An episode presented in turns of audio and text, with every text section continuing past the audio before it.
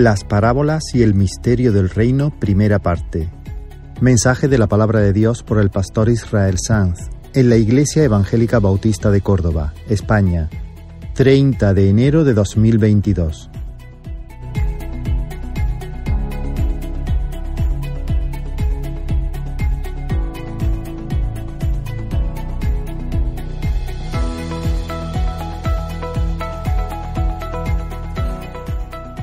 Hace varios meses, hermanos, mientras estábamos predicando los mensajes basados en las profecías de Daniel, dijimos que la ciudad de Babilonia fue la hazaña del hombre para proveerse a sí mismo de seguridad, de identidad y de destino. Eso es lo que el hombre está buscando. Cuando Dios expulsó a nuestros padres del huerto de Edén, Adán y a Eva, los expulsó, los hombres, en lugar de humillarse, y de esperar en silencio la salvación del Señor, tendríamos que haber caído a los pies de Dios y decir, hemos pecado, nos hemos descalabrado, estamos en la ruina, estamos en la absoluta bancarrota, en la indigencia, apiádate de nosotros. Pero no, nosotros, nuestra raza desafió al Señor, vinimos a decirle algo como, pues quédate con tu paraíso, no lo necesito, no lo quiero, me voy a hacer uno. Yo me voy a hacer uno. Y en eso estamos. En eso estamos, haciéndonos, intentando hacer un paraíso. Y por eso estamos trabajados y cargados. Por eso. Ese es el trabajo que cansa. El trabajo que cansa no es picar piedra ni recoger algodón. El trabajo que cansa es intentar hacer lo imposible, recuperar el Edén con nuestras propias fuerzas. Y eso fue Babilonia. Babilonia fue un cielo alternativo eh, ideado e y construido por despecho, dándole, dando una, una y un revoleo a Dios y diciendo, nosotros nos vamos a hacer nuestro propio cielo. Un sueño construido desde la incredulidad, desde la idolatría y desde la soberbia. Pero una noche el Señor turbó al rey de ese imperio 666 con un sueño inquietante y Nabucodonosor soñó con una especie de superhombre, ¿recordáis? Hecho de materiales diferentes, oro, plata, bronce, hierro, barro. Su aspecto era imponente, colosal, glorioso. Era una especie de hombre total, el hombre total, el héroe definitivo, el prototipo del líder que nos puede llevar al progreso. Este es nuestro campeón, este es nuestro gladiador, este es nuestro Cristo, que Dios se quede con el suyo, que nosotros ya tenemos el nuestro. Pero el asombro que Nabucodonosor sintió ante la estatua duró muy poco, porque una pequeña piedra cortada, no con mano, rodó y golpeó los pies de la estatua y la convirtió en un amasijo de chatarra sin gloria, que luego vino a ser polvo que fue llevado por un soplo como se llevan las pelusas. Y entonces Nabucodonosor vio que la piedra creció, creció, se convirtió en peña y luego en una colina y luego llegó a ser un monte que lo ocupó todo, que llenó completamente el paisaje. Y esta fue la interpretación que Daniel le dio al rey el Dios de los cielos levantará un reino que no será jamás destruido, ni será el reino dejado a otro pueblo. Desmenuzará y consumirá a todos estos reinos, pero Él permanecerá para siempre. Así que el gran monte es el reino de Dios, la verdadera ciudad de la alegría, el Edén restaurado, el regalo inmerecido de un Dios que no nos deja, porque nos podía haber dejado. Dios podía haber descendido para hacerle chufla a nuestro campeón, a nuestro monigote. Derribarlo de un soplo, darse la vuelta y dejarnos allí. Pero no. Él es el Dios bueno, Él es el Dios fiel, Él es el Dios verdadero. Él prometió por boca de Jacob en su lecho de muerte que Dios levantaría a Silo, Silo, el verdadero rey, el enviado, el rey enviado y siendo Augusto César, emperador del imperio, Sirenio, el gobernador de Siria, y Herodes, rey de Judea, el ángel Gabriel fue enviado por Dios a una ciudad de Galilea llamada Nazaret, a una virgen desposada con un varón que se llamaba José, nos dice el evangelista Lucas, y entrando donde estaba, dijo, salve, muy favorecida, el Señor es contigo, bendita tú entre las mujeres, no temas, no, no, temas, porque has hallado gracia delante de Dios, y ahora concebirás en tu vientre y darás a luz un hijo, y llamarás su nombre Jesús, Jehová salva. Este será grande y será llamado Hijo del Altísimo, y el Señor Dios le dará el trono de David, su padre, y su reino no tendrá fin. Y en los días del ministerio terrenal de Jesús, el Señor fue interpelado por los líderes religiosos y le preguntaron, los fariseos le preguntaron, ¿cuándo había de venir el reino de Dios? Y él les respondió, he aquí, el reino de Dios está entre vosotros. El reino de Dios está entre vosotros. ¿Qué es el reino de Dios? El reino de Dios es esa realidad donde Cristo es exaltado, reconocido rey. Es ese ámbito donde el nombre de Dios es santificado, donde la voluntad del Señor es hecha, es buscada y es acogida con agrado, con gozo. Y por supuesto, todavía no es un gran monte que llena toda la tierra. Todavía no colma el paisaje el reino de Dios, pero ya está presente. Ya está presente inaugurado por la visita del Rey, por la primera venida de Jesús. Ya está presente y está obrando de manera silenciosa en el alma de las personas. Eso significa que Babilonia y que todos los proyectos humanos, todas las ciudades de la alegría, todos los proyectos internacionales, todo eso está caducado. El mundo está pasando. Ha recibido el encargo de salir del escenario y el reino de Dios ya viene. El mundo pasa, está pasando, el mundo está pasando. Y cuando Cristo regrese por segunda vez, el reino será implantado de una manera absoluta, definitiva. Pero de momento ambos sistemas, el reino de Dios, el reino de los cielos y la ciudad anticristo, el mundo, la Babilonia de los hombres, conviven. No se mezclan porque son como el agua y el aceite, son irreconciliables, pero conviven, están en el mismo recipiente, digamos. Y cada sistema tiene su programa. Cada sistema tiene su manera de hacer las cosas, su forma de pensar, su cosmovisión. Y quisiera, hermanos, que durante las próximas semanas, hoy arrancamos una nueva serie, durante las próximas semanas nos acercásemos al misterio del reino de los cielos. Que pudiéramos ver con más detenimiento cuáles son sus dinámicas, cómo opera, sobre qué columna se sostiene, con qué principios se rige, cómo funcionan las cosas bajo el señorío de Cristo, cómo funcionan las cosas bajo el señorío de Cristo. Y por eso vamos a dedicar ah, algunas semanas para ver varias parábolas, porque durante su ministerio terrenal, el Señor Jesús habló de algunos de los misterios más profundos del reino de los cielos por medio de parábolas. Y eso es lo que queremos hacer. Y a medida que lo hacemos, mi oración es que el Señor nos abra los ojos de tal forma que sus pensamientos y sus caminos sean cada vez más nuestros pensamientos y nuestros caminos. Que el ADN del reino de los cielos pueda ser cada vez más notable en nosotros y en medio de la congregación transformando toda nuestra manera de pensar y nuestra manera de sentir y nuestra manera de actuar. Y hoy abordamos la primera de las parábolas que vamos a estar viendo. Todavía no sé cuántas vamos a estar eh, considerando en esta semana, pero esta es la primera. Vamos a Lucas capítulo 8. Lucas 8 y comenzaremos la lectura en el versículo 4. tenéis el texto en pantalla. Dice la escritura.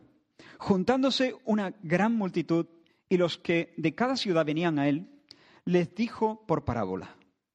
El sembrador salió a sembrar su semilla y mientras sembraba, una parte cayó junto al camino y fue hollada y las aves del cielo la comieron. Otra parte cayó sobre la piedra y nacida se secó porque no tenía humedad. Otra parte cayó entre espinos y los espinos que nacieron juntamente con ella la ahogaron y otra parte cayó en buena tierra y nació y llevó fruto a ciento por uno. Hablando estas cosas, decía a gran voz, el que tiene oídos para oír, oiga. Y sus discípulos le preguntaron diciendo, ¿qué significa esta parábola? Y él dijo, a vosotros os es dado conocer los misterios del reino de Dios, pero a los otros por parábolas, para que viendo no vean y oyendo no entiendan. Esta es, pues, la parábola. La semilla es la palabra de Dios. Y los de junto al camino son los que oyen, y luego viene el diablo y quita de su corazón la palabra para que no crean y se salven. Los de sobre la piedra son los que, habiendo oído, reciben la palabra con gozo, pero estos no tienen raíces, crecen por algún tiempo y en el tiempo de la prueba se apartan.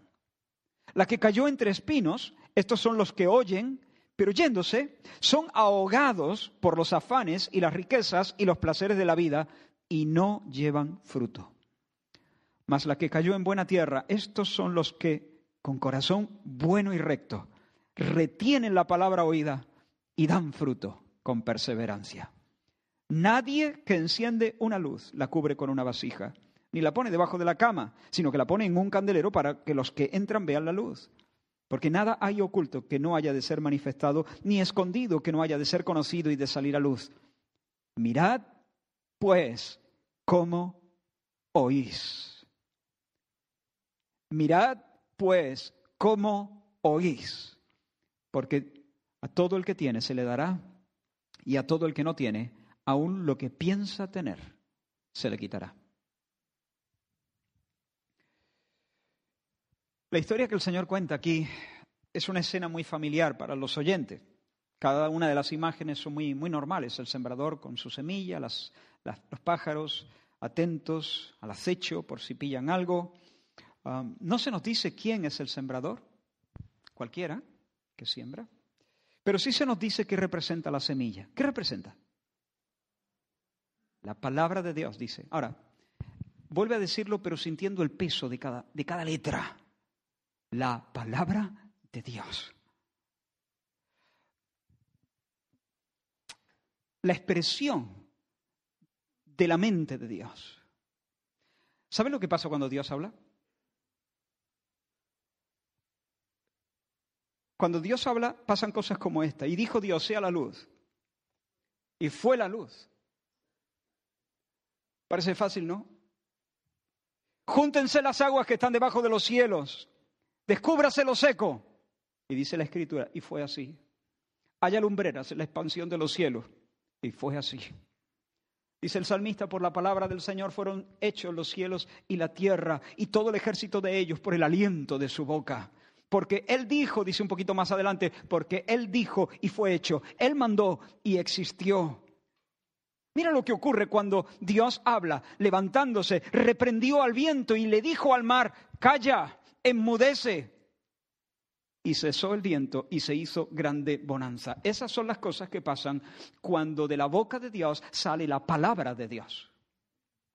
La semilla entonces representa no la palabra de Dios, sino la palabra de Dios.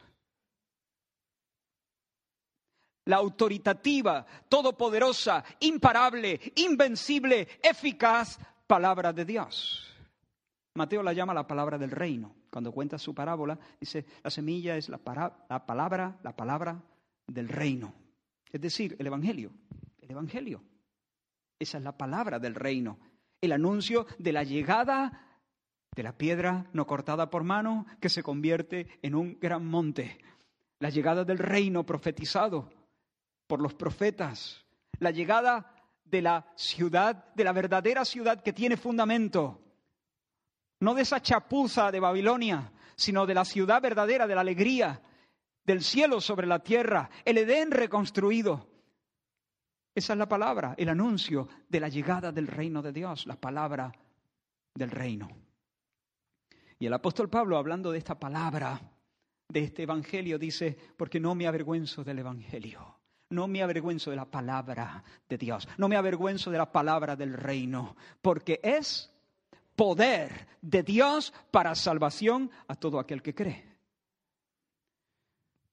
Como he dicho, hermanos, la escena que el Señor pinta es muy normal, bastante normal. Lo único que no es tan normal es la tasa de crecimiento del grano sembrado.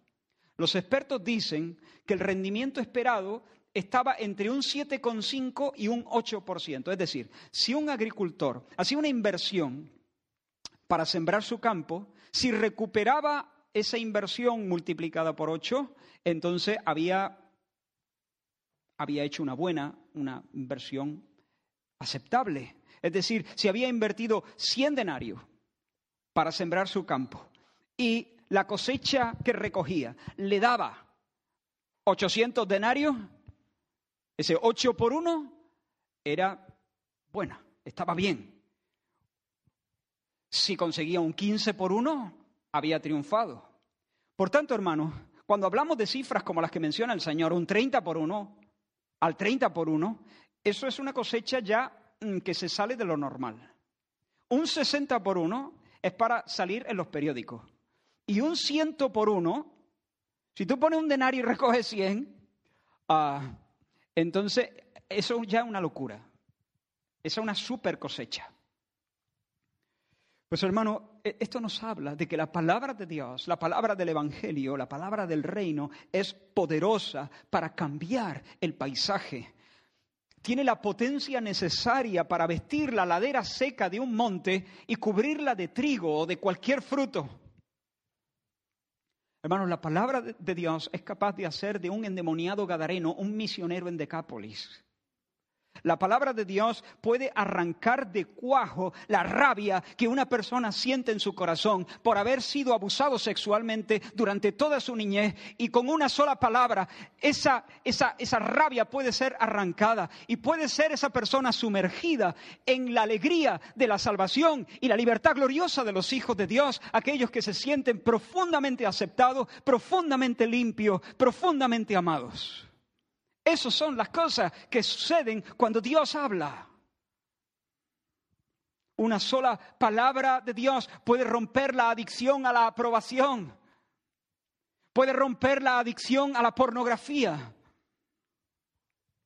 puede poner en retirada el miedo a la muerte, puede poner en tu corazón el calor que necesitas para perdonar y para amar, no solamente a, a los que no conoces, sino a aquellos incluso que te han hecho daño. La palabra de Dios no es un eslogan inteligente, no es un discurso motivacional capaz de encender tus pasiones. La palabra de Dios es la palabra de Dios. Y cuando Dios habla, su dicho es firme, su dicho es potente. El Señor ha dicho acerca de su propia palabra lo siguiente, porque como desciende de los cielos la lluvia y la nieve, y no vuelve allá, sino que riega la tierra, haciéndola producir y germinar. Así será mi palabra que sale de mi boca. No volverá a mí vacía sin haber realizado lo que yo deseo y logrado el propósito para el cual la envié.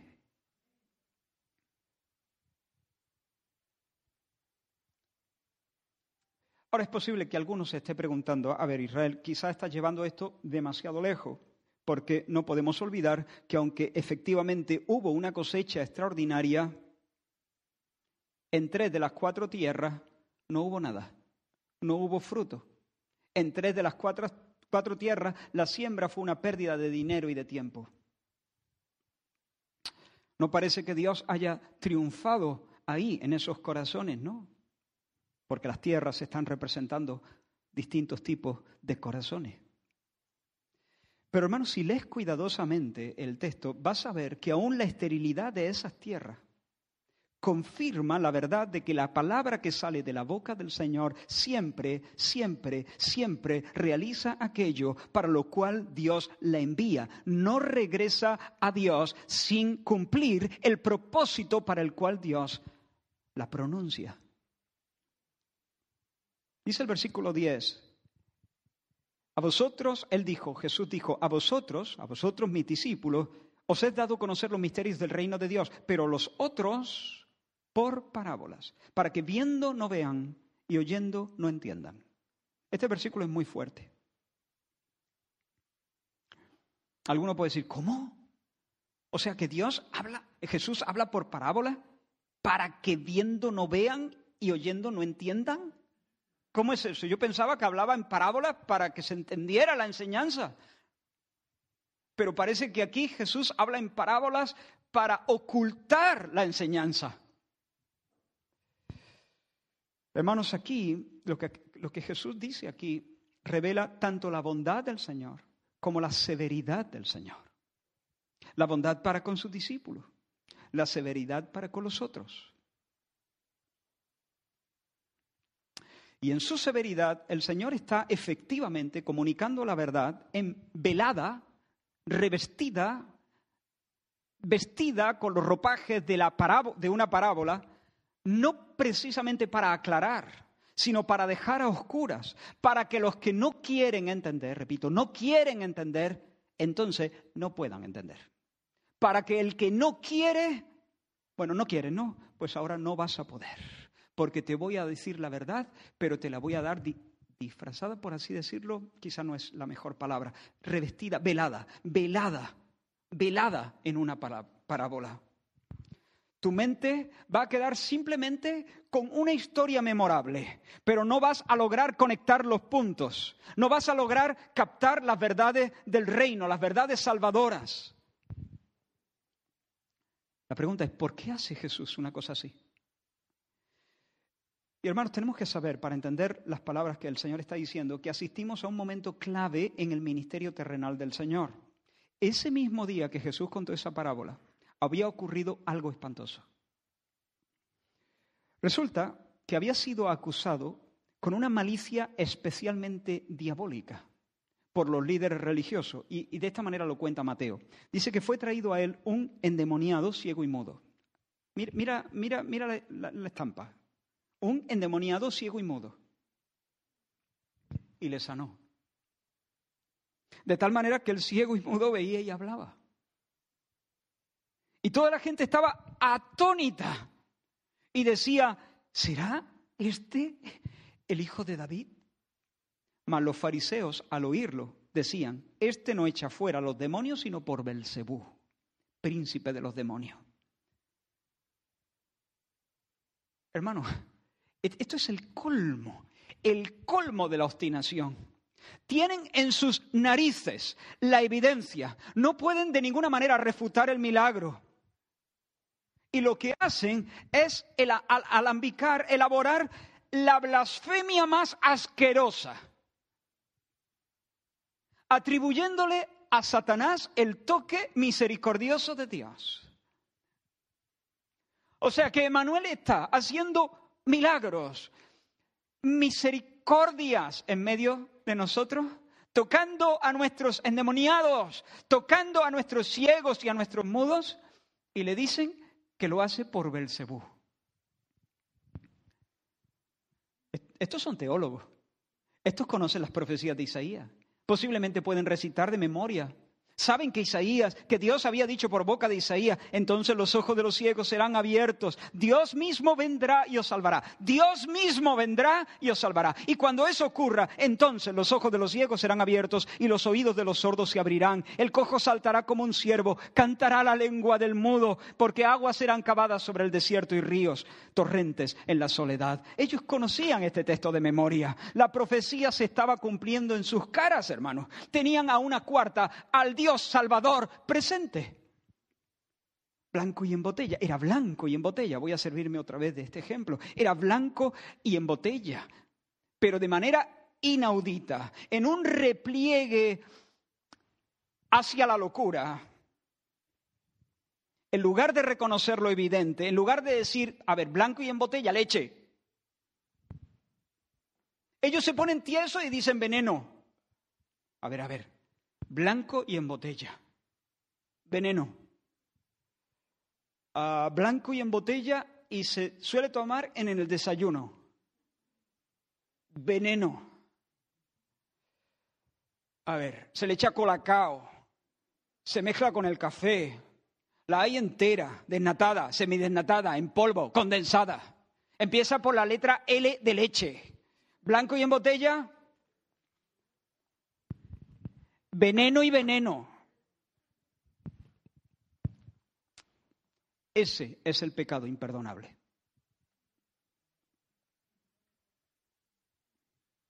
Eso. Los religiosos en contra de su propio intelecto, en contra de su propio del testimonio de su propia conciencia, se enrocan en su testarudez. Saben que es leche, lo saben. Es leche y lo sabe. Saben que están delante de las auténticas señales del reino, lo saben pero conscientemente, deliberadamente, descaradamente y de manera maliciosa combaten la gracia y le atribuyen a Satanás las obras que solamente pueden venir de parte de Dios. Como Nicodemo le dijo a Jesús, sabemos que nadie puede hacer estas cosas si Dios no está con él. Pues hermanos, llegados a este punto, la, suerte está echada. El corazón se ha endurecido de tal forma y, se está menospreciando de manera tan, tan, tan recalcitrante al Espíritu Santo de Dios que el Espíritu se retira para siempre. Y cuando el Espíritu se retira, por cuanto el Espíritu es el único que convence de pecado, cuando se retira el único que convence de pecado, cuando el Espíritu suelta, uno cae sin remedio, cae sin remedio.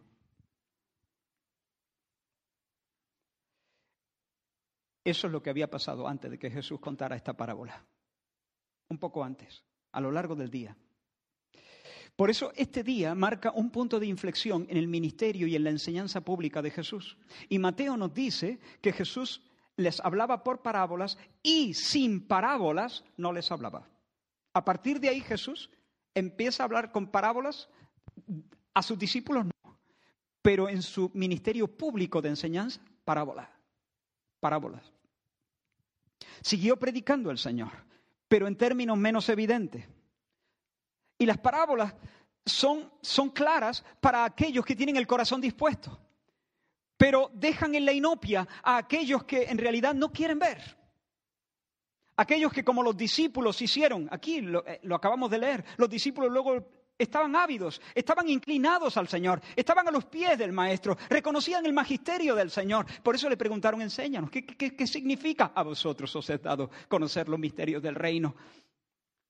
Pero a los demás les dejo con un cuento agrícola. ¿No quieren? Pues se quedan con una historia que no van a ser capaces de conectar.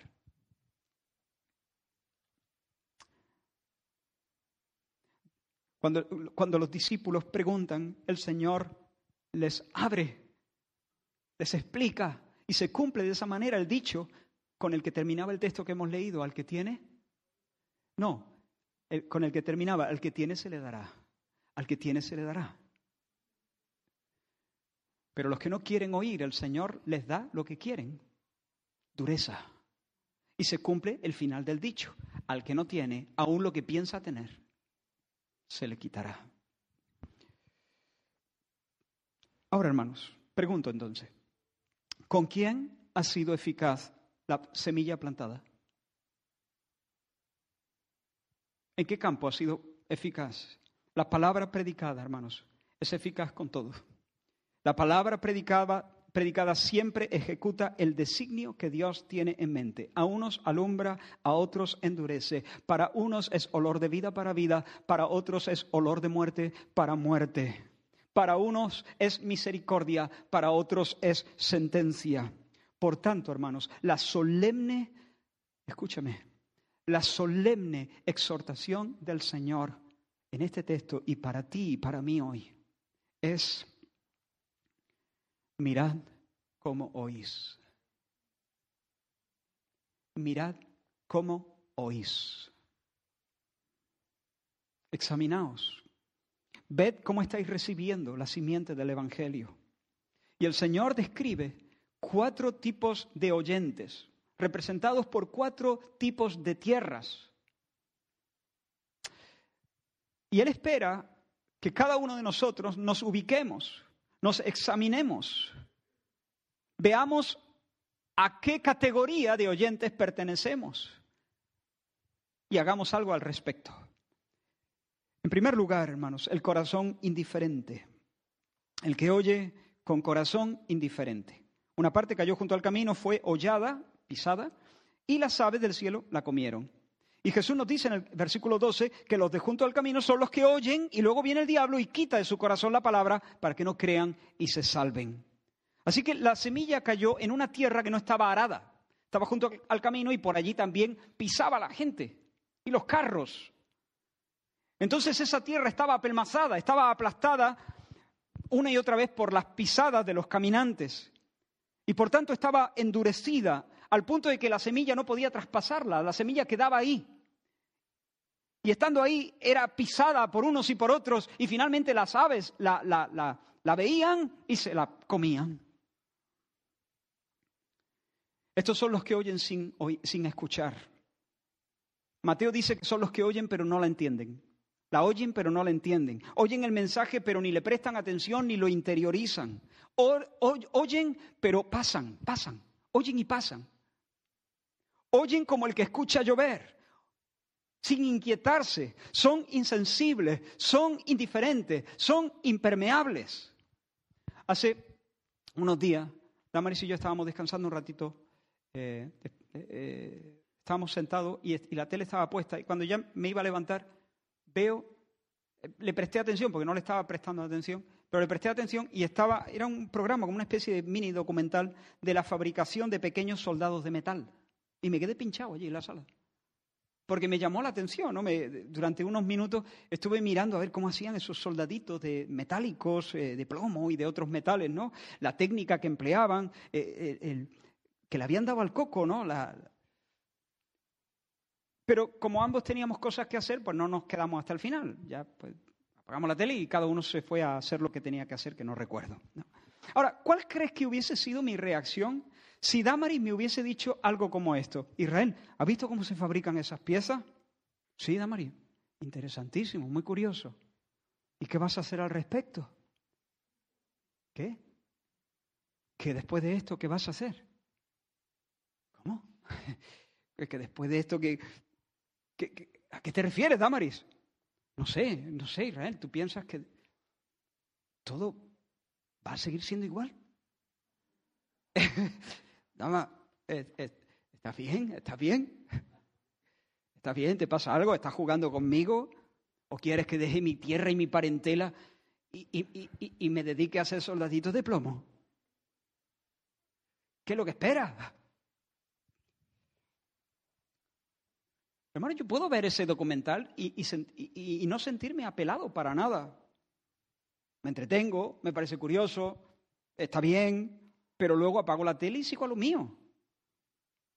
Lo disfruto y luego a otra cosa, a otra cosa. Tristemente hay personas que escuchan la palabra de Dios así. Ese es su talante. Cuando reciben la palabra del Señor, leída o predicada como en este momento. Tristemente, ahora mismo hay personas con ese talante bajo este techo. El Señor advirtió al pueblo por medio del profeta Ezequiel. Le advirtió a él. Le dijo, Ezequiel, van a venir a ti, van a oír tus palabras, porque aquí tú eres un, para ellos eres un cantor de amores, hermoso de voz y que canta bien. Les gustan tus predicaciones. La disfrutan. Pero cuando terminas, Ezequiel, a otra cosa. Para ellos no, dejará, no, no será más que un pasatiempo. Hay personas que si alguien les preguntara después, ¿y ahora qué? ¿Qué vas a hacer? Se quedarían a cuadros como, como yo me hubiese quedado si Damari me hubiese hecho esa pregunta. Si saliendo de aquí les preguntaran, ¿y ahora qué? Dirían, ¿y ahora qué de qué? ¿Había que hacer algo?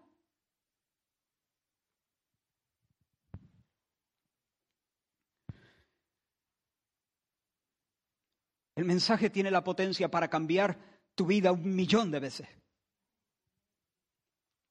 Pero si oyes así, nunca te va a calar. La palabra no haya cabida en tu corazón, no te afecta, te resbala. Y lo que Satanás hace, porque estamos en medio de una batalla intensa, una guerra espiritual colosal. Satanás viene y antes de que salgas por la puerta ya te ha robado todo. Mira cómo oyes, mira cómo oyes, por favor, por el amor de Dios, por amor a tu alma. Mira cómo oyes. Hay corazones posiblemente aquí apelmazados, duros. Oyen y oyen, pero no entienden ¿Te ha ocurrido alguna vez que hablando con alguien le has dicho algo, quizá una noticia extraordinaria, y se lo dice con un grito, pero hay quizá un poco de bulla, un poco de ruido, y te lo, se lo dice y, y la persona te dice sí y te sonríe, y te sonríe, pero tú te das cuenta que esa sonrisa es como un acto reflejo en respuesta a tu propia sonrisa. Es demasiado plana. Hay algo en esa sonrisa, hay algo en su gesto que tú te das cuenta que, hay artificio, que, que aquello no le, no le nace de una alegría interior. Entonces, ¿qué es lo que piensa? No se ha enterado. No se ha enterado. Y entonces lo que hace es levantar la voz, lo mira a los ojos, ralentizas el ritmo, se lo dice de nuevo y entonces sí, ahora sí, esa, ¿ves? esa sonrisa es diferente. Ahora ya se ha enterado. Hermano, no le quiero faltar el respeto a nadie ni quiero ser ofensivo. Pero hay personas aquí cuyo amén es demasiado plano.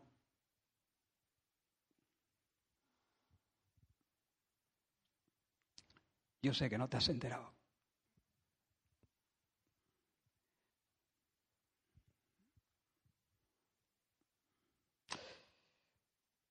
Es obvio que la semilla no está entrando.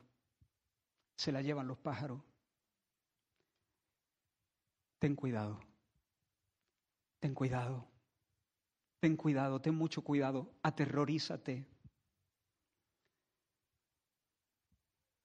En un mensaje, Spurgeon dijo esto. Es posible escuchar sermones hasta llegar al punto en que tu corazón se torna muerto y endurecido e indiferente. Como el perro del herrero que está echado y duerme mientras las chispas vuelan alrededor de su hocico.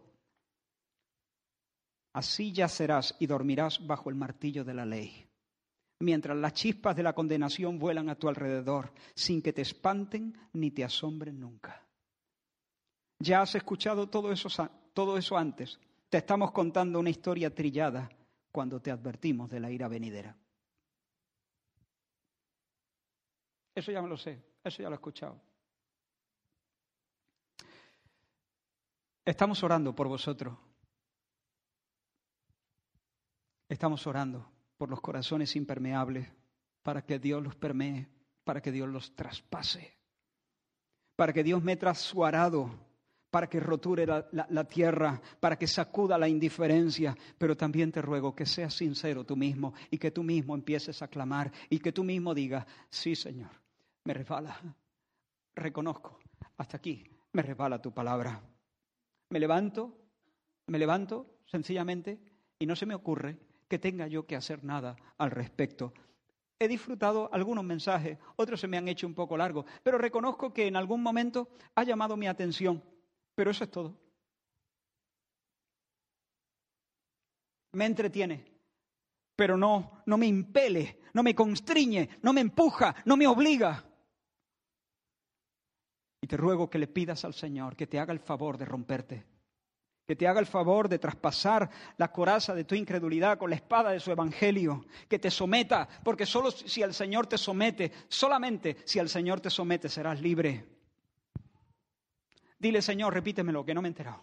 Repíteme la gran noticia hasta que ría de verdad, hasta que me ría de verdad. En segundo lugar, hermano, tenemos el que oye con un corazón inconstante. El primero, indiferente. El segundo, inconstante. Otra parte cayó sobre la piedra y nacida se secó porque no tenía humedad. El terreno que el Señor describe es un terreno que, que tiene una finita capita de tierra pero debajo de esa fina capa de tierra tiene una, una plancha de piedra.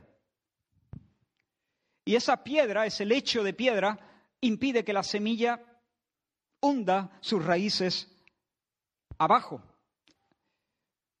Así que, bueno, el Señor dice, um, Marcos lo dice así, el, Evangelio de Marcos lo dice así, otra parte cayó en pedregales donde no tenía mucha tierra, donde no tenía mucha tierra, y brotó pronto porque no tenía profundidad de tierra.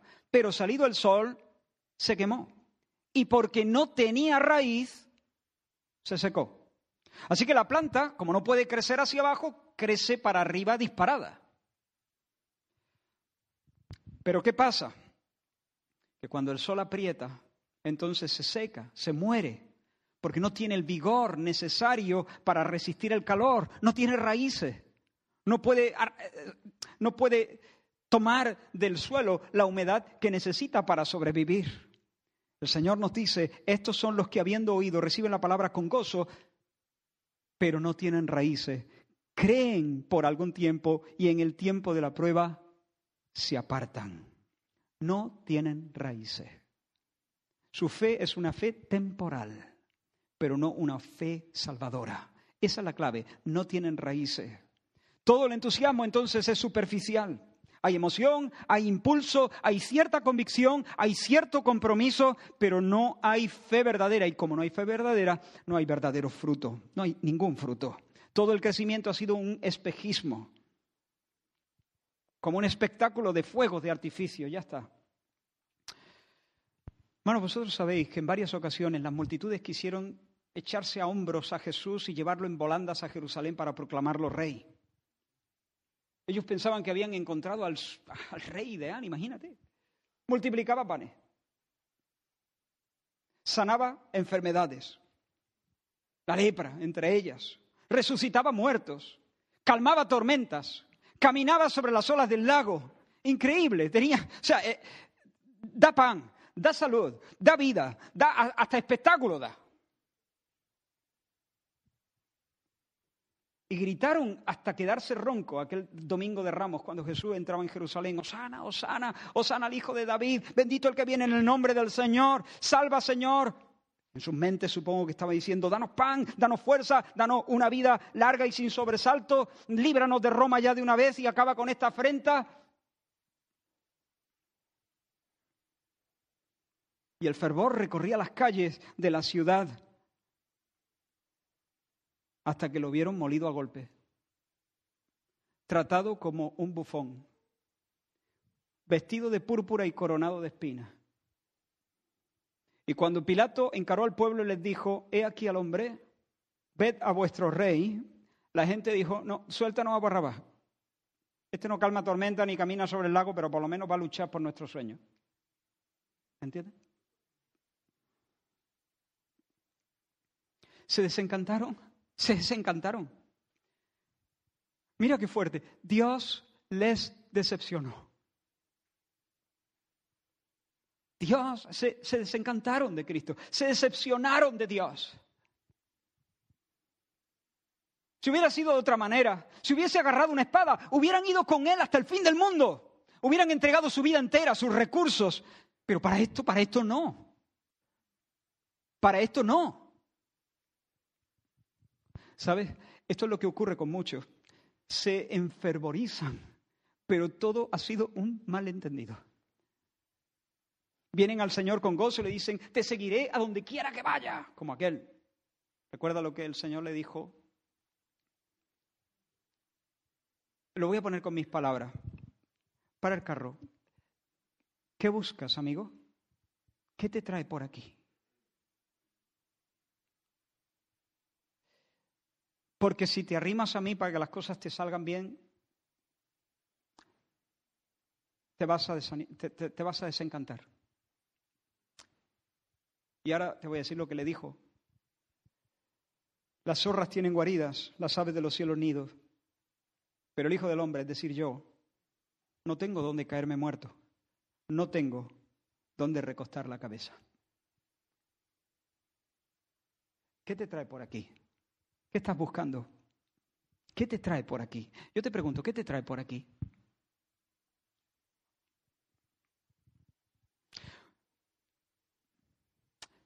Pero cuando hay raíz, cuando hay fe verdadera, cuando el alma se ha abrazado a Jesús con una confianza auténtica, la persona no se va, la persona espera en el Señor. No importa no importa si está vestido de púrpura y coronado de espinas. No importa. No importa si no tiene un lugar donde recostar la cabeza. No importa. ¿Y qué importa? Él es la perla de gran precio. Él es el tesoro del alma. Él es, él es el Dios vivo con nosotros. ¿Recuerdas cuando la, la, predicación de Jesús se hizo impopular y empezó a quedarse sin seguidores? El Cristo miró a los suyos y les dijo, ¿y vosotros también? ¿Queréis ir como los demás? Yo no quiero que nadie me siga obligado. Tened la libertad de, retomar vuestra vida, vuestra historia. ¿De acuerdo? Señor, por favor, no vuelvas a decir nada así. De eso ni hablar. De eso ni hablar. ¿A dónde? ¿A dónde? ¿A quién? ¿Retomar mi vida? Tú eres mi vida.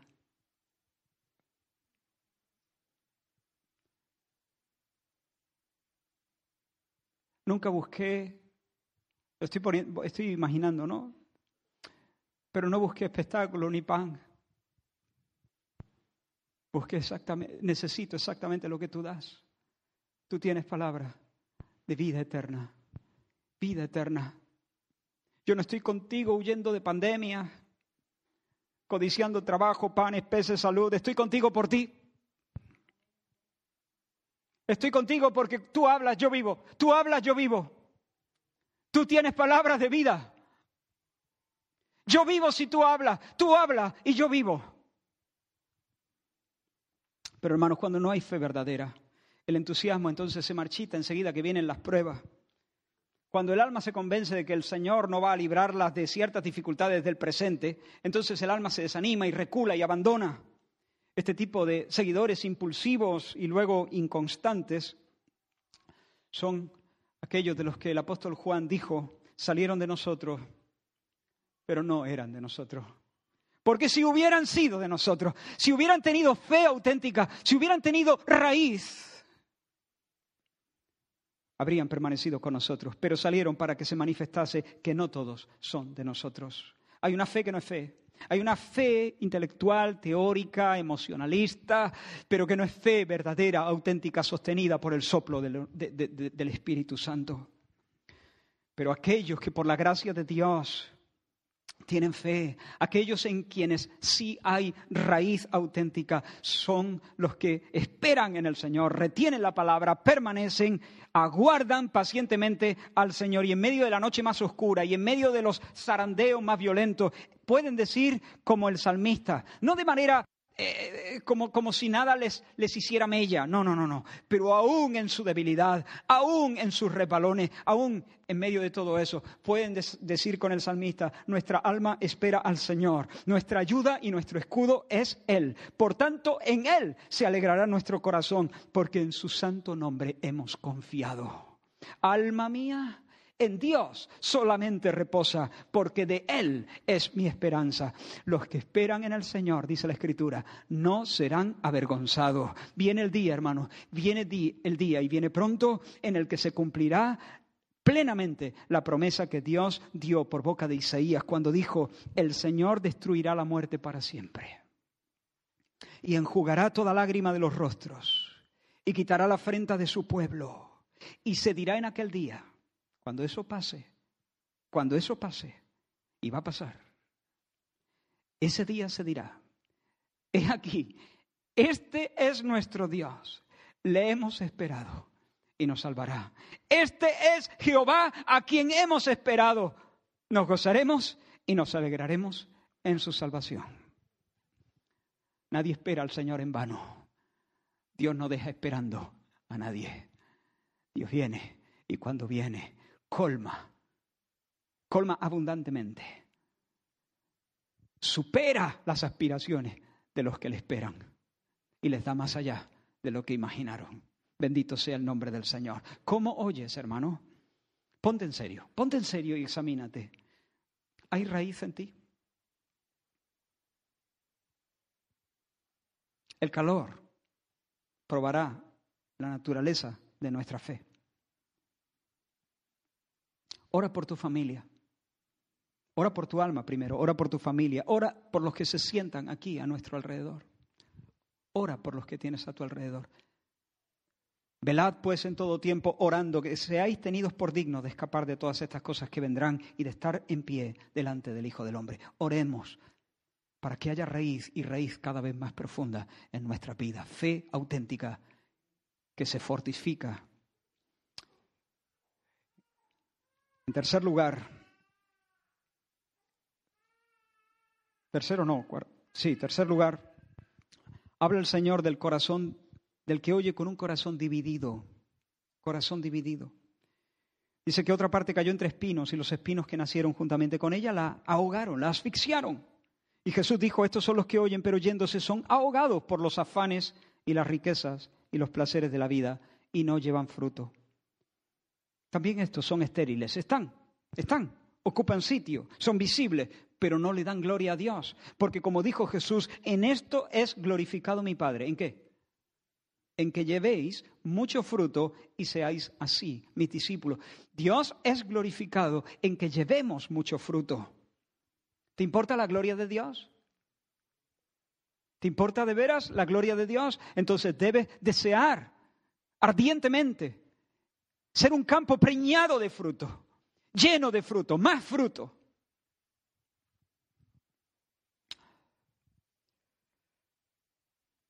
Dios es glorificado cuando nuestra vida florece, mostrando el fruto de una creciente conformidad al carácter de Cristo.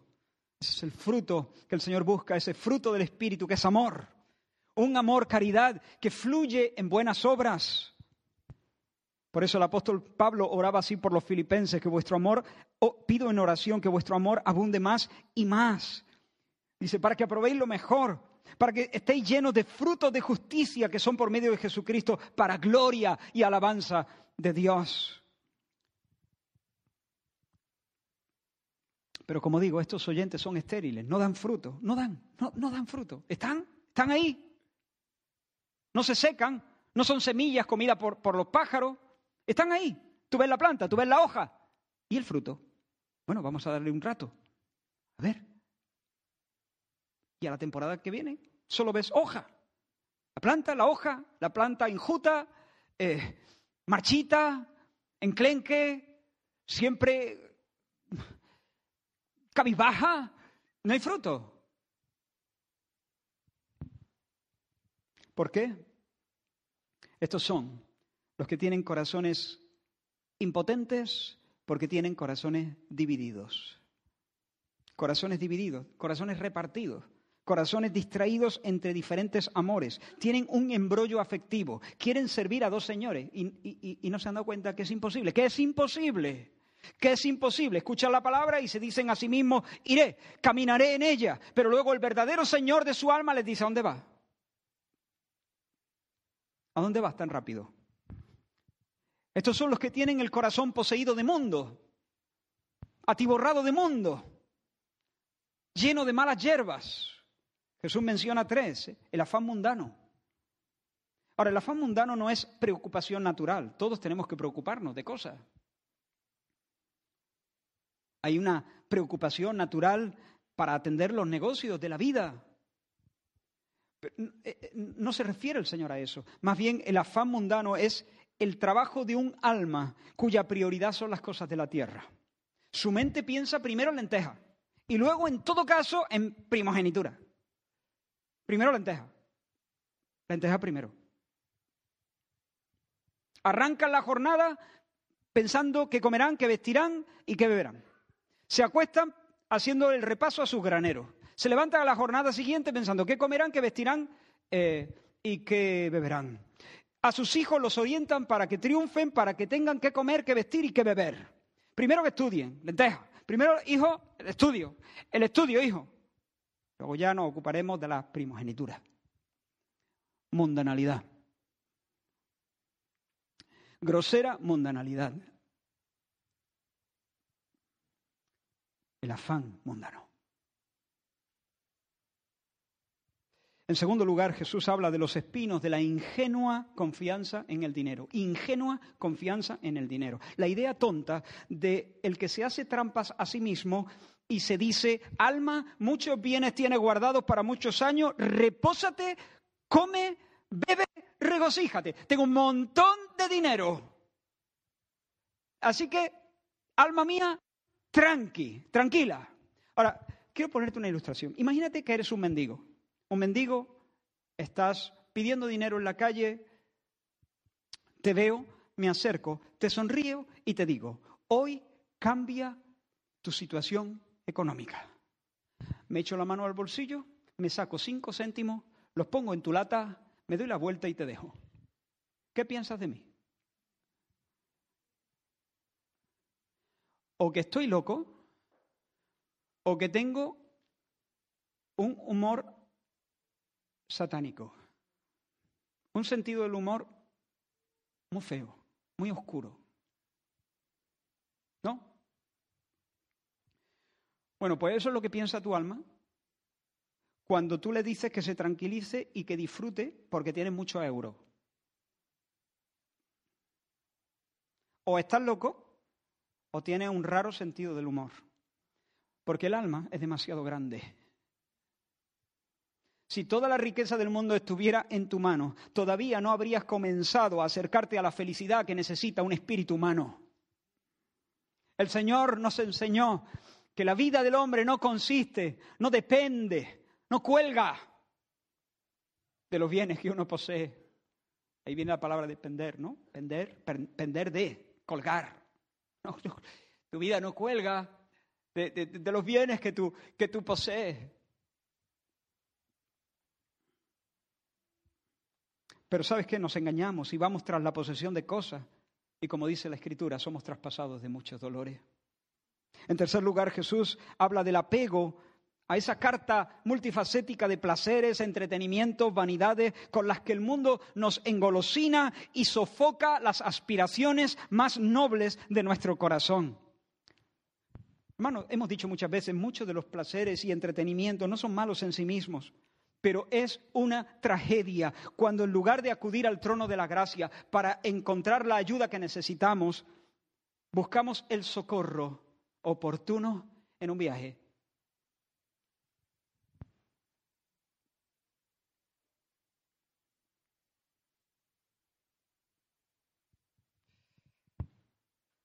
La mundanalidad estrangula la vida.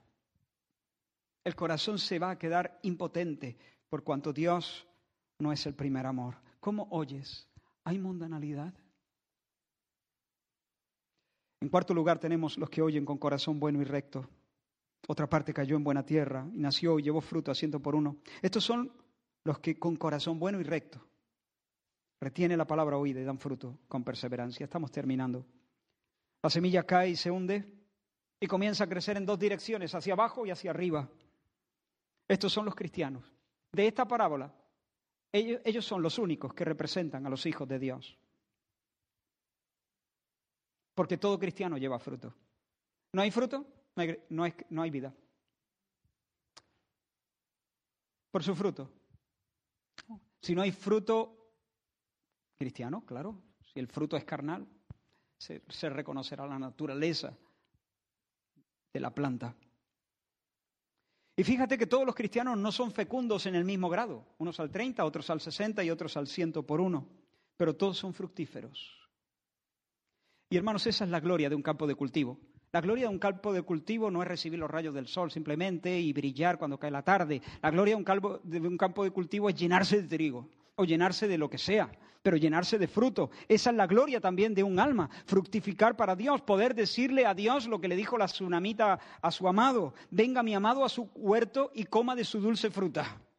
Esa, es la gloria de la iglesia. Esa es la gloria de la iglesia, decirle al Señor Jesús, venga mi amado a su huerto y que se arte de, la dulce fruta, porque hay abundante fruto para Él.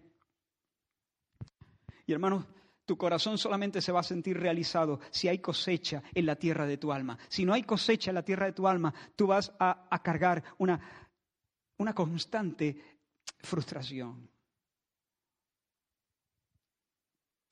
Por eso pídele al Señor un corazón bueno y recto. Pídele al Señor un corazón bueno y recto. Clama para que el Señor arranque el corazón malo de incredulidad, para que el corazón arranque los ídolos que distraen tus amores. ¿Sabes qué? Si, Él no hace el milagro, mil veces que pongan semilla en ti, mil veces que, que la semilla será infecunda. Si no naces de nuevo, seguirá siendo un desierto siempre. Pero Dios se hizo hombre en Jesús para rescatarte de la maldición de la, de la esterilidad.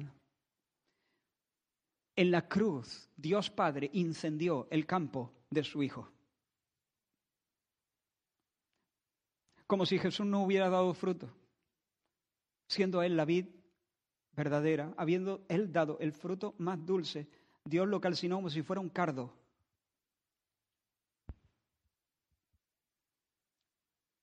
Porque Él,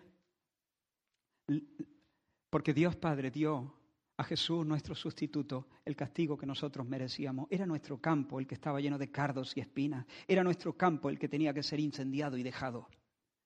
Pero el Padre incendió el campo del corazón de su propio Hijo, dándole a Él lo que nosotros merecíamos, para ahora poder rescatarnos, poder perdonar nuestros pecados, poder infundirnos una vida nueva y hacernos un campo pletórico un campo pletórico. Él tiene poder en este instante, diciendo una palabra, de hacerte nacer de nuevo.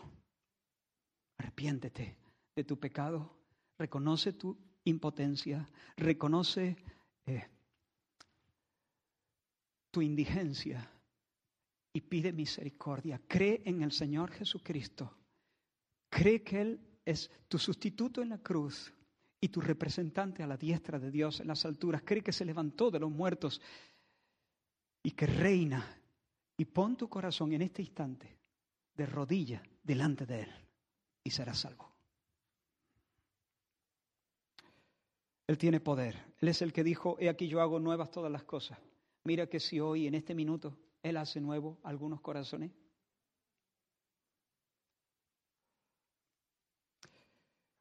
Y termino. Está claro que a la luz de toda la escritura, como he dicho, solamente el campo que se llenó de fruto representa a los hijos de Dios. Los tres campos estériles representan a diferentes tipos de personas inconversas. Pero dicho eso, hemos de reconocer también que aún en corazones regenerados, aún en corazones que han sido vivificados por Dios, puede manifestarse cierto grado de indiferencia de impermeabilidad, cierto grado de incredulidad y cierto grado de mundanalidad. De hecho, afirmo, sin temor a equivocarme, que cada hijo de Dios en este salón lucha con este tipo de tentaciones. Un corazón que a veces tiene actitudes eh, insensibles, impermeables, indiferentes para con Dios. Tiene respuestas incrédulas, tiene respuestas mundanas, como Jesús le dijo a los suyos después de resucitar. Dice que se apareció a los once y estando ellos a la mesa les reprochó su incredulidad y dureza de corazón. Corazón duro, tierra apelmazada. Pero eran suyos, eran los suyos, eran los suyos, eran creyentes, eran nuestros hermanos. Y, y el Señor también a veces nos tiene que hablar clarito y nos tiene que reprochar nuestra dureza de corazón. Te ruego que nos examinemos. No eches a tus espaldas. Que, si alguien te pregunte, ¿y ahora qué? Que tú puedas decir, pues de entrada examinarme. De entrada tomar esto y venir delante del Señor, Él y yo, Él y yo, a solas, y entendérmelas con Él. Y dejar que Él me escanee escanee y me diga qué hacer. Si esa es tu actitud, ya te profetizo, al que tiene se le dará más. Si has estado aquí diciendo, uff, venga, que ya mismo, que, que ya mismo termina, que ya mismo termina, seguiremos orando por ti. Pero por favor, acéptame esta palabra. Cuidado. Cuidado porque al que no tiene, aún lo que piensa tener, se le quitará. Y puede llegar un día, puede llegar un día en que el Espíritu Santo suelta. Y si el Espíritu Santo suelta, lo único que harás a partir de entonces será caer y caer y caer a plomo hacia la oscuridad Que el Señor tenga misericordia de cada uno. Vamos a orar. Señor, gracias. En primer lugar, gracias por venir y regalarnos tu gobierno. Es un lío lo que nosotros armamos cuando queremos gobernarnos a nosotros mismos. Mira a nuestros príncipes, hacen lo que pueden, pero es que no pueden. Pero gracias por tu Mesías, por Jesús el Rey, por darnos un hijo que tiene el principado sobre sus hombros. Y Señor, gracias también por enseñarnos las dinámicas de tu reino. Queremos aprenderlas. Explícanoslo, Señor. Explícanos. Explícanos, Señor, una vez más tu palabra. Que ese sea el tono y el talante de nuestro corazón. Señor, enséñanos. En el nombre de Jesús. Amén.